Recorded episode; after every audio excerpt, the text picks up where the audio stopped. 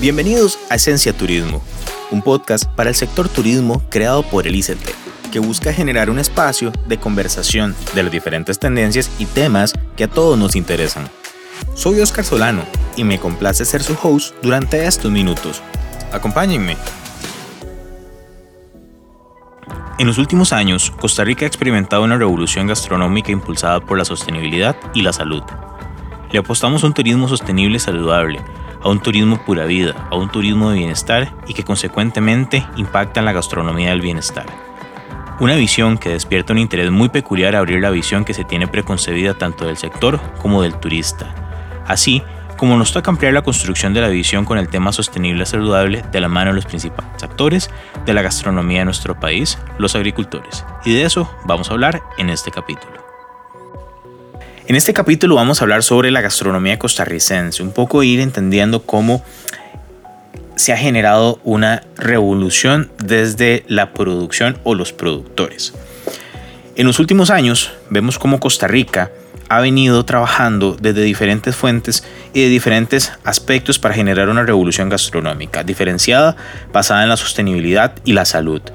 A esto también apostamos un turismo sostenible y saludable, un turismo pura vida, un turismo del bienestar y consecuentemente a la gastronomía del bienestar. El día de hoy me acompañan tres invitados de lujo, Iret Rodríguez, jefa del Departamento de Promoción del Instituto Costarricense de Turismo. Iret, ¿cómo estás? Muy bien, Oscar, un gusto estar aquí con ustedes. También me acompaña Alfredo Echeverría, presidente y fundador de la Fundación Costarricense de Gastronomía FUCOGA, cofundador y presidente del Instituto Mundial de Gastronomía Sostenible, consultor en hoteles, restaurantes y servicios, proponente original del Plan Nacional de la Gastronomía Costarricense Sostenible y Saludable. Don Alfredo, ¿cómo está? Hola Oscar, gusto de verte de nuevo. También me acompaña Manuela Gil, parte del equipo de Earth Futures, unidad de proyecto de Earth, presidenta de la nueva organización Colectivo Agroecológico Surquí y cofundadora de Pinar del Río. Manuela, ¿cómo estás? Hola, buenos días, muy bien. Muchas gracias, muy feliz de estar aquí. A ustedes por, por acompañarme en este capítulo. El tema de gastronomía es bastante apasionante, pero sobre todo cuando empezamos a ver de dónde nace nuestra gastronomía, de dónde viene la parte de, eh, de producción y somos un país históricamente de agricultores. Entonces, para arrancar, quisiera preguntar a Manuela específicamente, o sea, dentro de la cadena de valor o el rol que juega la cadena de valor, ¿cómo inicia esta revolución gastronómica en Costa Rica? Ok, bueno, principalmente me gustaría aún profundizar un poco en el tema de cadena de valor, ya que para hablar de cadenas de valor hay que diferenciar entre una cadena de valor y una cadena productiva. Una cadena productiva es toda aquella en donde se da la producción, transformación, comercialización del cultivo y bueno, llega desde una materia prima, se transforma y se entrega a un consumidor. Pero ¿qué pasa en las cadenas de valor? Es cuando en estas mismas cadenas productivas todos los actores, las empresas que trabajan tienen un fin común intereses y estrategias comunes que van a suplir un mercado común y para esto todos los actores deben de actuar con alianzas. Entonces, yo diría que actualmente en esta revolución alimentaria, lo que está sucediendo es que poco a poco vamos pasando de cadenas productivas a cadenas de valor, buscando como esa suplencia del mercado de acuerdo y que todos los eslabones de la cadena tengan un beneficio mutuo a largo plazo. Entonces creo que entendiendo ese concepto y empezar a interiorizarlo es por donde vamos viendo esta revolución del sistema alimentario. Hablemos un poco, Manuela, del cómo se conforma el sistema alimentario. ¿Qué es un sistema alimentario?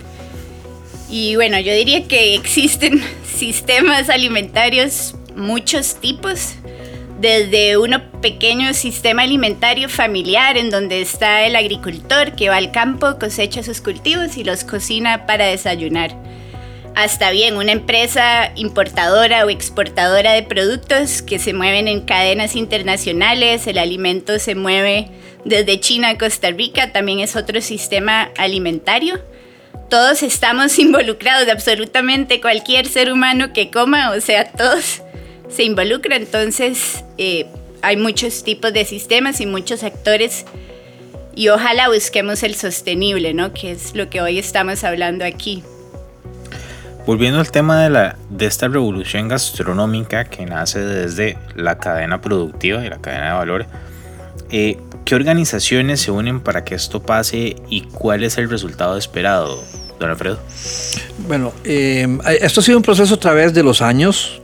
Eh, en el caso específico del Plan Nacional de la Gastronomía, quizá es un punto de inflexión en el cual se propone el trabajar de forma más articulada más encadenada y trayendo a la mesa eh, ya temas muy concretos que vamos a compartir en grupo para poder eh, lo que se hizo fue que cada uno aportara su visión de estos conceptos para entonces plantearnos cómo avanzar en el futuro y así se define eh, ya un plan de trabajo del Plan Nacional de la Gastronomía. Sin embargo, antes de este punto de inflexión, Em, muchos actores eh, contribuyeron, pero de una manera quizá más vertical, no interconectados o tan interconectados como lo estamos planteando en el momento eh, presente.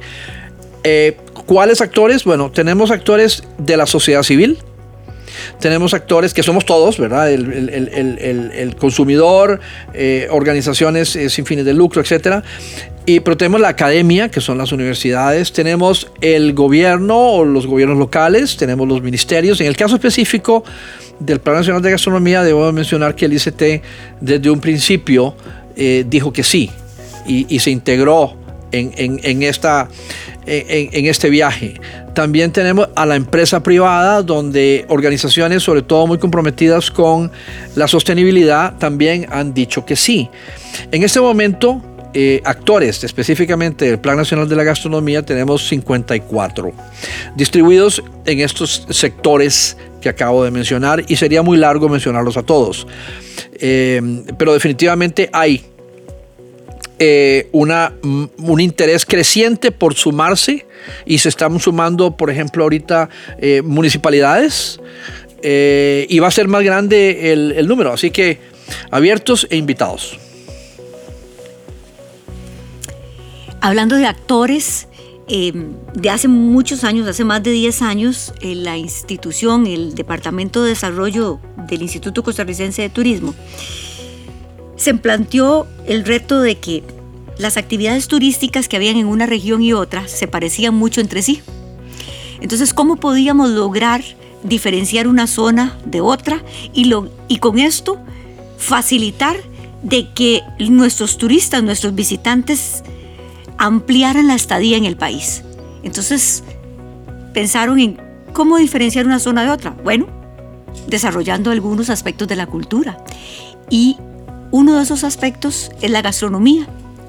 Desde entonces, en asocio el área de desarrollo con eh, el Ministerio de Cultura y el INA, empezaron a trabajar en poner en valor es, esa esa investigación que había hecho el Ministerio de Cultura para identificar esas recetas únicas y auténticas de cada una de las regiones. Entonces, llevar junto con el INA a las regiones, a esos cocineros, cocineras, el acercamiento de esas recetas que no conocían y que son autóctonas, únicas de esas regiones. Y desde entonces son actores muy importantes esa investigación del Ministerio de Cultura, del Instituto Nacional de Aprendizaje y obviamente del Departamento de Desarrollo del Instituto Costarricense de Turismo. Ahora, dentro de todo esto, la, la formación IRED, ¿qué papel juega? Un papel muy importante porque precisamente un poco lo que hablaba eh, Carlos en, en la mañana es que los los cocineros y cocineras de nuestro país tienen que conocer, están ávidos de aprender y es a través de la formación, del acercamiento, de este conocimiento, de esta tradición, que pueden realmente empezar a hacer inmersión en esos valores, en esa tradición de Costa Rica, de lo que somos, de, de dónde venimos. Bueno, a mí también me gustaría tal vez agregar algo a ese tema de la transformación y desde el punto de vista de quién produce más bien. Em, en estos tiempos hemos visto que nosotros, bueno, yo hablando con agricultores y viendo que hay algunos agricultores mucho más receptivos a producir más sostenible, porque yo creo que este cambio de la gastronomía viene desde el campo, ¿verdad? Desde ahí empieza ese cambio por las prácticas en cómo producimos y qué estamos produciendo. Si estamos produciendo de manera monocultivo mucha papa en un lugar, en una extensión muy grande, o si producimos diferentes tipos de papas o etcétera. Pero el punto aquí es que esta formación y esta educación también se ocupa hacia el agricultor. Y muchas veces lo que ha estado pasando es que hoy en día el agricultor que está dispuesto a cambiar es el que ha tenido algún familiar enfermo o alguna situación en lo que ya lo llega a despertar mucho más rápido de lo que alguien en un proceso normal hubiera hecho. Entonces, eh, bueno, ahí dejando ese punto para luego desarrollarlo un poco más, porque sí creo que, que ese cambio también se ocupa valorar al agricultor y él también debe de empezar a hacer un chip en esa transformación. Y ahí juegan actores como el MAC también, que ha hecho un papel muy importante. Don Alfredo, con este tema de transformación incluso que viene desde el agricultor que nos habla Manuela, cómo se ha ido nutriendo, para la redundancia, temas como la nutrición, la sostenibilidad y la salud desde la cadena productiva, iniciando por el agricultor. Ok, um, quisiera tomar el tema del bienestar.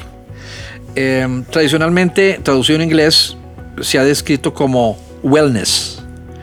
Eh, y desde el punto de vista turístico, el wellness se ha clasificado o interpretado como un, segmento dirigido a un grupo de, clientes que buscan más una experiencia quizá eh, mucho más eh, de, mucho más valor económico eh, vinculada con los spas, con, con eh, destinos específicamente como por decir así la fortuna, donde tenemos aguas termales y todo lo que tiene que ver con, terapias. Em, queremos más bien tomar el tema de la gastronomía, la definición de gastronomía y que agregándole el tema de la sostenibilidad y la salud y ampliando en la salud, hablar de nutrición. ¿Por qué? Bueno, primero porque eh, es lo correcto, si estamos hablando de gastronomía, estamos hablando de alimentación. Y la alimentación decía es nutrición. Y segundo porque hay una realidad en los países eh, latino mundial. Eh, de hecho, hay una pandemia que tiene que ver con la obesidad y el sobrepeso. específicamente la, la fundación somos en este momento el punto focal de la sociedad civil para Costa Rica de un movimiento que se llama Scaling Up Nutrition, que es una entidad paralela a la ONU, digámoslo así, que reúne a 64 países y, es la fundación la que es la elegida, la invitada a desarrollar un grupo de la sociedad civil para hacer esta conciencia hacia la erradicación de la malnutrición en todas sus formas, desde la infantil y la de adultos, y Costa Rica tiene uno de los aumentos más altos en en sobrepeso de América Latina y de obesidad. Entonces, si bien estamos hablando aquí sobre gastronomía como producto turístico, eh, no podemos dejar de un lado lo que come un pueblo, que es gastronomía. Y si nosotros vamos a, a ser coherentes con crear este producto turístico a base de nuestra biodiversidad y hablando de las tendencias mundiales de público, sobre todo en una situación de pandemia o semi-post pandemia, ojalá sea pronto esto se acabe, eh, hay, un creciente interés sobre estar mejor, estar pura vida. Y pura vida es bienestar. Entonces, eh, el, Essential Costa Rica, si hablamos de valores, eh, pues somos el país del bienestar. Entonces, estamos planteando que la gastronomía se, se, llevarlo a un nivel más alto y hablar de Costa Rica como el país del bienestar y por ende la gastronomía del bienestar que hablamos de sostenibilidad de salud. En este papel, Manuela, de, bienestar, ¿cómo ha estado el rol de gestión desde el agricultor, el productor? O sea, ¿cómo ha sido su percepción a ver esta óptica de bienestar?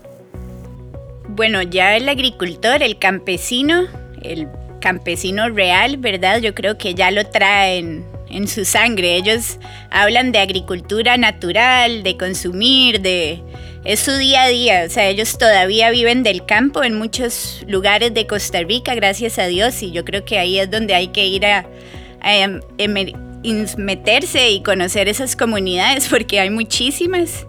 Y ahí está, ellos ya lo tienen, pero nosotros igual con el papel que hemos ido haciendo la universidad en diferentes proyectos, lo que apoyamos es que el mismo agricultor se revalore a él mismo y entienda que eso conocimiento que él ya trae de sus ancestros es lo que el turista hoy en día anda buscando. Entonces el cacao, bueno, ellos ya saben muchas recetas del cacao, el zorrillo, por ejemplo, entonces ya ellos lo traen en su sangre y yo creo que es más bien de escucharlos y que ellos mismos se revaloren otra vez, es también ese reinventarse de, de parte del campo hasta el turista. Y eso, es, eso creo que es el punto vital dentro de toda esta revolución gastronómica en la que ha venido eh, trabajando Costa Rica. Tan importante es el cocinero que agarra con su creatividad y prepara los platillos hasta como quien lo pone ahí, o sea, quien, quien trabaja en la tierra, que como lo decimos y lo, lo escuchábamos también en otro episodio de gastronomía, la parte, somos un país natural, yo creo que a final de cuentas eso nos resume en el principal ingrediente de esta revolución eh, gastronómica. El ABC, puntos esenciales sobre el tema del día.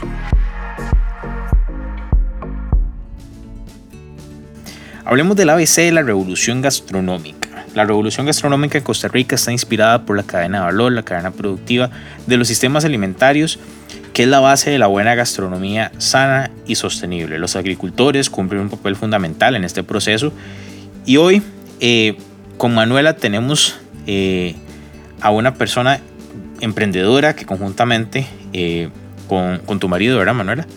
Este, ambos ven esta percepción de como agricultores especialistas en cultivos orgánicos, pero también tienen varios sombreros, ¿cierto? Contanos un poco de, esos otros sombreros que, con los que trabajas. Eh, muy bien. Este, tal vez yo creo que hablando de nosotros dos como pareja, somos personas muy apasionadas por la agricultura. En mi caso yo vengo de dos generaciones de agricultores, agrónomos, y creo que el campo uno ya lo trae, si quiere, la pasión, la verdad, porque se sufre mucho, pero la pasión es al final ahí lo que gana todo. Entonces, eh, estudiando agricultura y teniendo la oportunidad de ver el impacto que se puede tener en este sector, eh, decidimos, bueno, empezar con el huerto de la casa cuando estábamos estudiando y ya luego decimos, no, esto tiene un potencial, o sea, realmente cualquier persona puede producir alimentos. Entonces decimos, bueno, vamos a crear esto un poquito más grande ya con oportunidad de un terreno familiar y ahí estamos, llevamos cinco años produciendo alimentos. Este, tenemos a los mejores restaurantes de San José, yo diría como clientes súper fieles, entendiendo el ir y venir de lo que es suplir la demanda, pero al final lo que buscamos es demostrar que la alimentación sostenible y saludable se puede dar en nuestro país con buenas prácticas incluso, ¿verdad? Entendiendo que vienen muchos retos de cambio climático para los agricultores y aquí es donde si el consumidor y el resto de la cadena no se une, eh, pueden pasar muchas cosas que no queremos ver y, que están pasando y al final si nos vamos a vender como un país sostenible, todo tiene que ir de la mano. Entonces, eh, son muchos el papel del agricultor, pero no lo puede hacer solo al final. Entonces eh, es muy bonito esos espacios para revalorar todo este potencial que hay, porque creo que sí, solo nosotros podemos entender el potencial y lo que se puede llegar a, cumplir por ahí. Alfredo, ¿qué busca dejar atrás esta revolución gastronómica? Bueno, eh, una herencia, una herencia consciente digamos, lo que estamos creando en conjunto con muchísimos actores, es, este, este tesoro para que las generaciones futuras tengan, nos miren y, digan, caramba, esta gente se detuvo, detuvo el proceso. ¿En ¿De qué forma? Bueno, se paró a decir de dónde venimos. ¿Qué pasó antes de la llegada de los colonizadores? ¿Qué había antes? ¿Qué pasó durante la colonia? ¿Qué pasó en los tiempos de la, digamos, de la gastronomía más contemporánea? Y se planteó hacia dónde tenemos que ir. Y hago una diferencia entre tenemos que ir y queremos ir. Porque queremos puede ser muy subjetivo. Debemos es una responsabilidad donde tomamos la realidad. Manuel hablaba ahorita de cambio climático y en este proceso hemos aprendido dos cosas. Bueno, muchas, pero eh, de don Roberto Sofeifa del Ministerio de Agricultura, que de una manera muy vehemente nos dice, vea, piensen en resiliencia, pero piensen en adaptación al cambio climático y piensen en mitigación. Y entonces decíamos, ¿y qué son estos conceptos? No?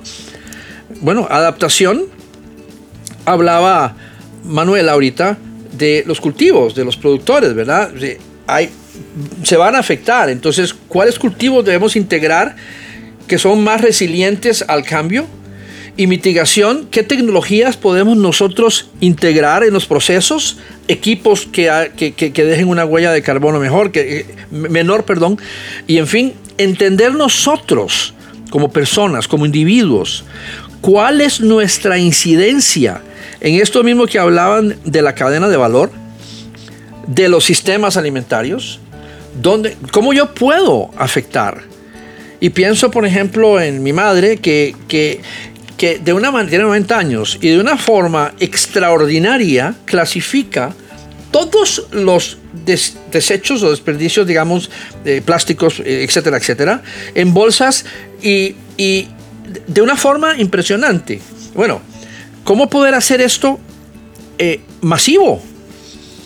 Eh, solamente desde ese punto de vista y más todavía, ¿cómo podemos integrar la gran biodiversidad que tenemos dentro de nuestra cultura para crear nuevos platos con identidad? para revitalizar, revalorar la tradición gastronómica que tenemos y determinar inclusive, porque vean, es importante, no necesariamente la cocina de tradición es toda sostenible o toda saludable. Entonces, crear esta conciencia del consumo responsable para nuestro cuerpo, para nuestra comunidad, para nuestro entorno y que lo que vayamos, nuestra actitud eh, no nos afecte o nos mejore actualmente y no comprometamos el futuro de las generaciones que vienen.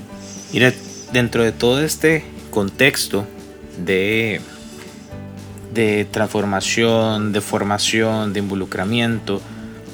¿Qué rol o qué papel juega el ICT, sobre todo en esta cadena productiva?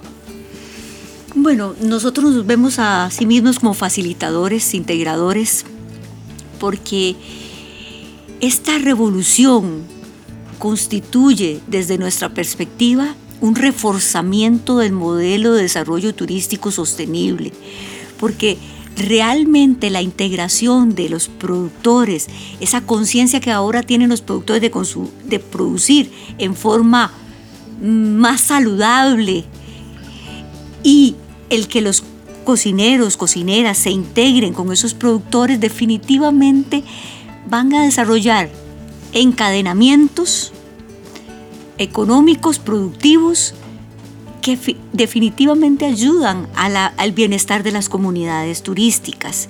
Por eso nosotros vemos esta revolución como una gran oportunidad de fortalecer el modelo que por sí ya hemos venido trabajando por muchísimos años y que ha sido el elemento diferenciador a nivel internacional como destino turístico. Es más, nuestros turistas, nuestros mercados emisores no nos ven como un destino turístico, nos ven como una sociedad valiosa, porque tenemos naturaleza, la conservamos, la protegemos, la, la compartimos, pero por otro lado estamos pendientes del bienestar de nuestra gente. Entonces, en términos de planificación, nosotros nos vemos como facilitadores, como integradores de todos estos esfuerzos, siempre bajo la filosofía de la sostenibilidad, de la salud, y estamos dispuestos a colaborar en este proceso de formación a nivel local para que todos nosotros descubramos esas, esos sabores únicos, esas tradiciones que, nos,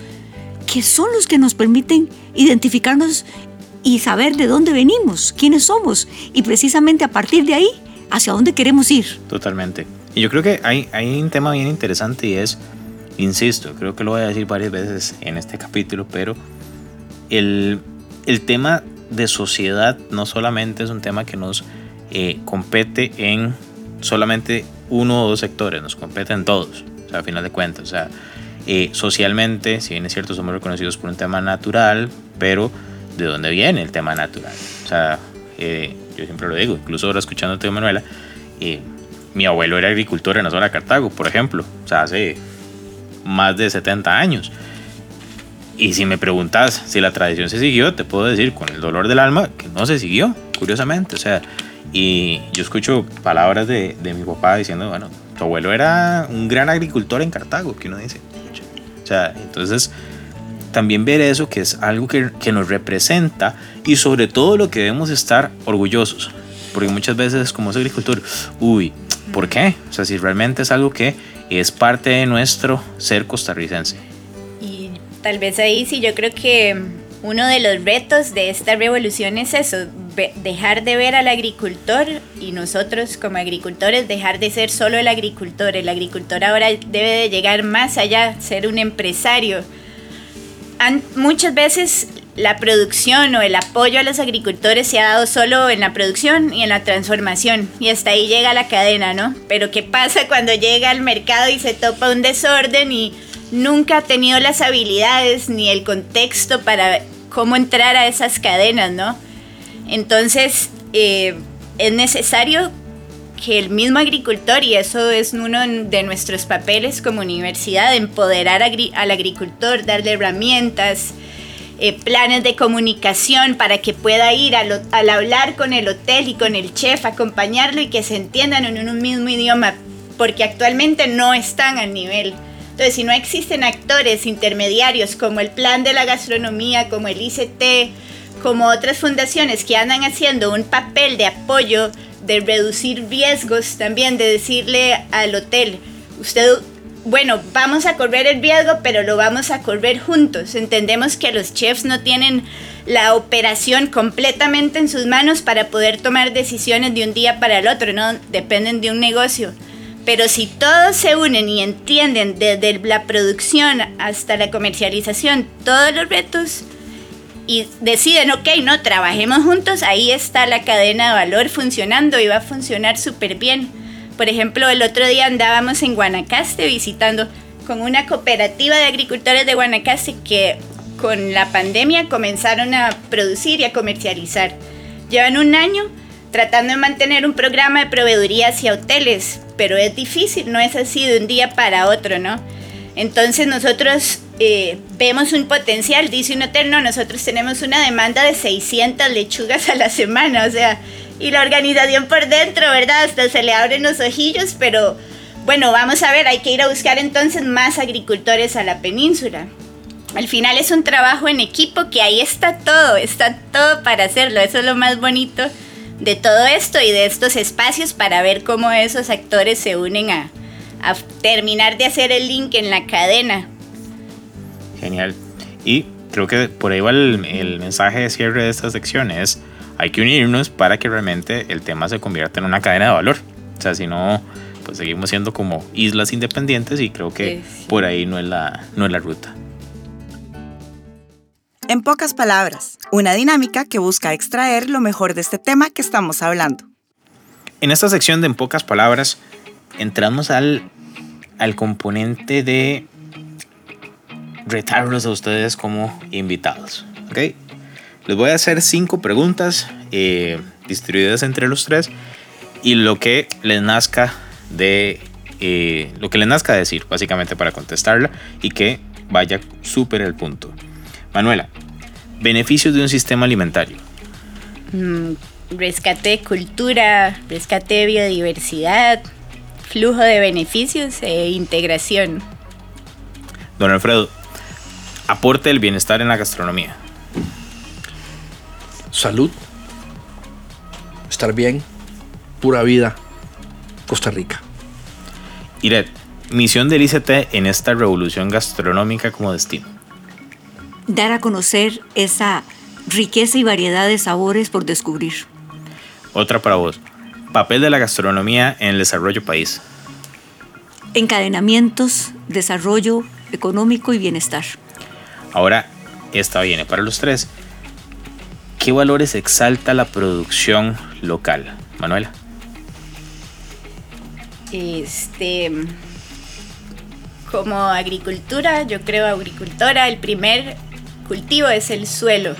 Entonces también, si no cuidamos el suelo, no podemos cuidar la alimentación al final. Y hay una imagen muy bonita que yo vi una vez que decía que los mismos nutrientes que comemos las personas que necesitamos son los mismos nutrientes que necesitan las plantas. Entonces hay una relación completamente directa entre la nutrición de la planta y la nutrición de la persona. Si la planta no está bien nutrida, la persona no llegará a nutrirse completamente. Entonces, Perfecto. Don Alfredo, ¿qué valores exalta la producción eh, costarricense? Identidad, tradición, y esto nos lleva a sostenibilidad y si somos conscientes de lo que estamos haciendo, eh, tenemos que integrar la parte de salud conscientes, ¿no? Porque si hablamos de alimentos, estamos hablando, por ejemplo, entre menos pesticidas, entre menos elementos que le agreguemos, ¿verdad? No solamente, eh, vamos a ver, si hablamos de cadena de valor, hablamos también de, de productos que han sido eh, lo menos procesados posibles, ¿verdad? Eh, porque también eh, tenemos muchos elementos dentro de la mesa, ¿no? Pero sostenibilidad, la parte cultural, la parte económica, la parte social. Iret, desde tu óptica. Cuido y respeto el medio ambiente. Genial. Para retomar algo que estábamos hablando hace un tiempo, Manuela, vos tenés varios sombreros con los que has venido trabajando. Ya hablamos de unos. Contanos sobre tus, tus otros sombreros profesionales, eh, roles, misiones que tenés. Eh, sí, bueno, actualmente aparte del emprendimiento, que ya ojalá voy a decir, dejar de decir que es emprendimiento porque ya tenemos como cinco años, eh, tenemos un año y es, específicamente el mes pasado ya formalizamos una asociación en San Isidro de Heredia.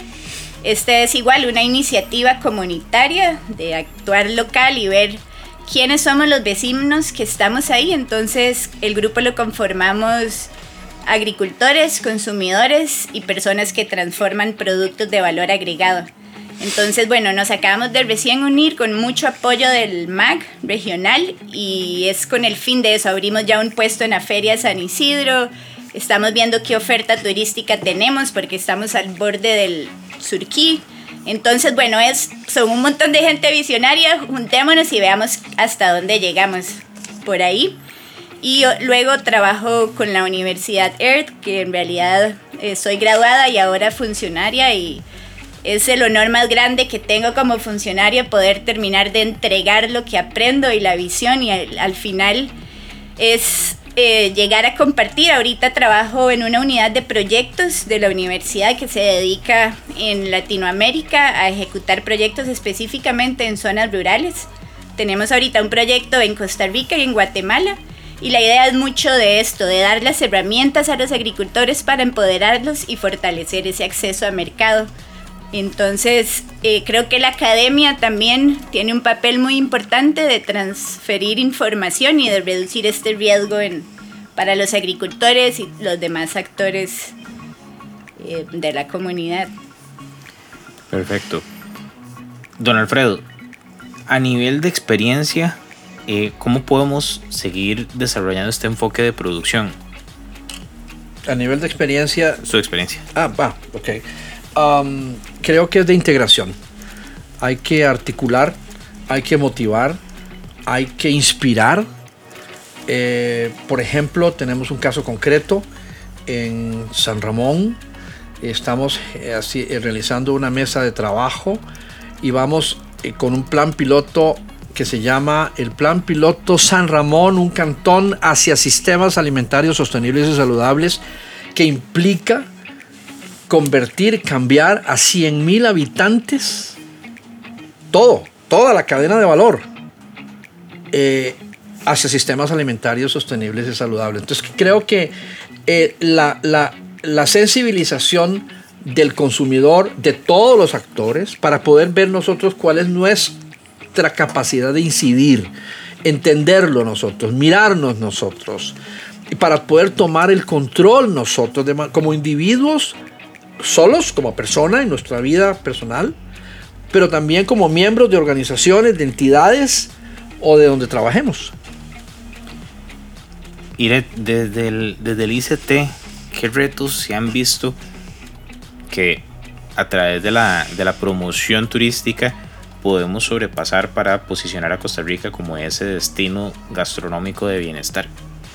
Es precisamente, me, gusta, me gustaría también aportar en la pregunta anterior, porque solo poniendo en valor esas historias únicas que están detrás de un platillo es lo, lo que permite que la población en general se sensibilice y entienda lo que la importancia de poder consumir local, de poder comprar productos de temporada y ese acercamiento que al final de cuentas lo que logra es el bienestar de las comunidades, de las sociedades. Entonces, el reto que tenemos es lograr esa comunicación masiva, es sensible, pero a través de las historias. Es ese rostro humano que está detrás de un platillo. Entonces las historias, ¿de dónde vienen esos ingredientes? ¿Quién los produce? Y, el beneficio que recibe el productor al, comprar esos ingredientes. Entonces, nuestro reto es comunicar, eh, generar esa, a través de la comunicación la identidad eh, y el valor de lo nuestro. Manuela, desde tu óptica, eh, ¿cómo podemos seguir desarrollando este enfoque de producción a más zonas del país? ¿Cómo vamos involucrando eh, y creando también más colectivos de agricultores como el de la zona de San Isidro? Pues yo creo que parte mucho sí de, de esa formación, esa educación que vamos recibiendo, de la demanda más que todo, como que si cualquier y todos, ¿no? Al final todos demandamos alimentos, entonces todos absolutamente podemos ser parte de esa transformación. Y lo más que da valor a esto, yo creo, es eso de perseguir esa trazabilidad, ok, voy directo hacia el que me está dando el producto y yo puedo ver sus prácticas, puedo ver su finca, puedo ver si hay algún intermediario o no, que a veces son buenos y necesarios también pero yo creo que ya se está dando muchísimo, es nada más de compartirnos y abrirnos un poco. A ver, somos un país tan chiquitito que esto yo sé que está pasando en todo lado y, y es solo de compartirnos un poco más, hacernos escuchar y, y, bien, y yo creo que un reto también como país y en el tema turístico que, no, que nos hemos vendido siempre como verdes, ¿verdad? Y, eh, lastimosamente en la agricultura somos uno de los principales consumidores de agroquímicos en el campo. Tenemos altos cánceres gástricos, ¿verdad?, en la población. Entonces, ese es un reto muy grande que desde el consumidor debemos empezar a exigir prácticas más sostenibles o por lo menos eh, seguridad de que los productos que se están utilizando no están llegando a las trazas al consumidor, porque lamentablemente están llegando todavía. Entonces creo que ese es un reto muy grande desde, la, desde todo lado por trabajar. Hablando también, ya para, para bajar un poco incluso a, a, tu emprendimiento, que si bien es cierto, estabas hablando hace un rato que ya hay que dejarlo llamar emprendimiento, eh, en Pinar del Río, ¿qué, ¿qué productos, qué variedades cultivan, Manuela? Bueno, ahí ese ha sido como el reto y de por qué nosotros nos gusta la agricultura, porque hay tantas cosas por descubrir que... Y, y al final, bueno, el otro día estaba leyendo una, una, frase que decía, la cocina es una forma de conservar el bosque. Entonces, eh, por ahí es lo que nosotros queremos hacer, queremos contar que hay zanahorias de colores, o sea, a mí el hecho de solo sacar una zanahoria ya me vuelve loca, ahora sacar blancas, moradas, eh, remolaches de colores y bueno, como que explotar la biodiversidad que no conocemos, que hay mil tipos de papas y comemos si acaso tres, que están los cultivos nativos, ¿verdad? Nosotros ya estamos logrando vender verdolaga, chicasquil y plantas arracache, este, empezar a ver cómo se meten en las cocinas, porque tampoco el comensal, como decía usted, es el que está ahí. Pero bueno, tenemos alrededor de más de 100 especies en la finca ahorita, una lista de productos de 20, entre ellos flores comestibles, por ejemplo, las flores eh, se comen desde los ancestros en la, en la China, en México, les comían un montón, entonces es de valorar que la naturaleza nos da toda la alimentación y estamos aprovechando, si acaso, que será un 1%, entonces eh, me quedo, mm, no me quedo hasta mañana si le doy la lista, pero tenemos como 50 hojas verdes, aromáticas, flores, berenjenas y bastantito ahí. Más bien los invito a conocer cuando quieran. Como ya saben, pueden buscar Pinar del Río para conocer más sobre eh, todas estas variedades de productos y, plantas que se generan y vegetales que se generan a nivel, a nivel local. Para ir cerrando, una pregunta para los tres y es, empezando con don Alfredo, ¿cómo unimos o inspiramos a más propietarios a ver los beneficios de los platos a base de plantas específicamente? Y pues que se sumen a esta revolución gastronómica, don Alfredo. Creo que este, visibilizando a quienes las están utilizando en este momento y que eh, cuenten su, testimonio de cómo el, consumidor está valorando esto. Eh, porque, por ejemplo, les cuento que, eh, bueno, hago un tour por el mercado central y el costarricense es descubrir y el mismo costarricense que descubra lo que tiene. Entonces, llevar al mercado central, por ejemplo, a, costarricenses y que de pronto descubran esta cosa, es un sí, es, encontrarse a sí mismos. Entonces, los, los productores, o sea, los empresarios, eh, creo que dar ese paso, y hay casos muy concretos de casos de éxito que han visto, por ejemplo, su restaurante pasar en, en guías estas este, eh, internacionales que hay eh, en, los medios, eh, en las redes, verlos pasar de, posición 23, teniendo un menú, por ejemplo, basado en cocina californiana, a, verlos a llegar al número uno en su zona. Estoy hablando de un caso específico del Pacífico Medio, donde llegaron a ser el número uno y ahora se mueven entre el 1 y el 5, teniendo un menú de, de, cocina de innovación con identidad, integrando más plantas locales. Eh, pensando globalmente, pero actuando localmente, apoyando al productor, entendiendo qué hay en su zona y atreviéndose a ir a, eh, integrar más plantas en su menú. Vos, iré desde misma pregunta. Sensibilizando, generando conciencia, mostrando sus casos de éxito, como dice Alfredo, es la única forma de lograr que esto sea sostenible en el tiempo. Y vos, Manuela, desde tu óptica, como productora, como agricultora, ¿cómo comencemos más e inspiramos a más propietarios eh, locales a ver los beneficios de los platos a base de plantas?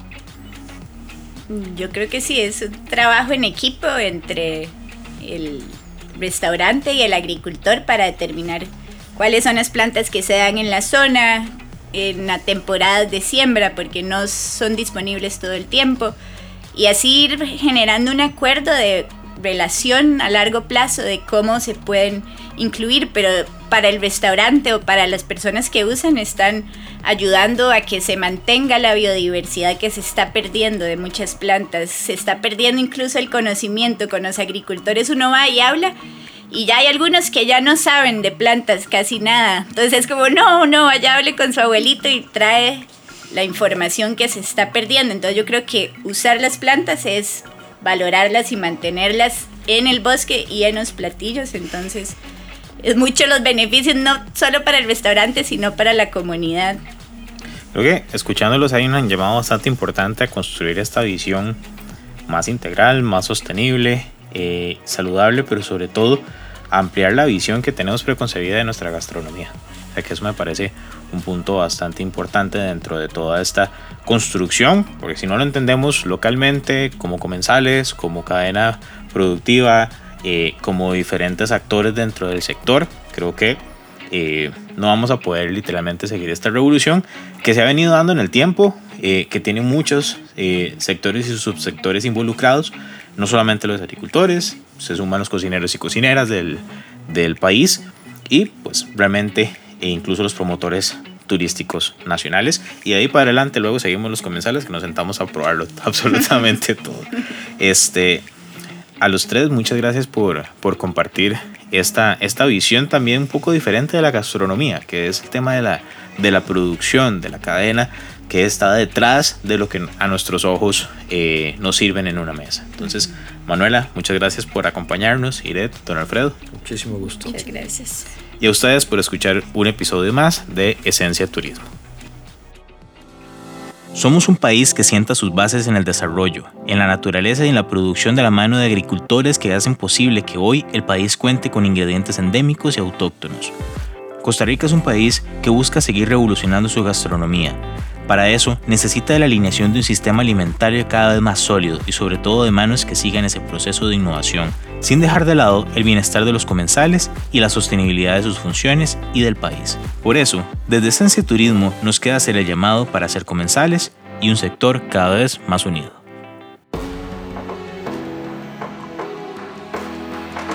Esencia Turismo es una iniciativa del ICT que busca llevar al sector siempre hacia adelante. Nuestra meta es lograr brindarle herramientas de conocimiento para que usted y su empresa o emprendimiento logren hacer que este país se quede en la mente de los corazones de quienes nos visitan. Por favor, comparta o distribuya este podcast en cualquiera de las plataformas donde lo haya escuchado y ayúdenos a crecer. Siempre su opinión va a ser muy útil para todos.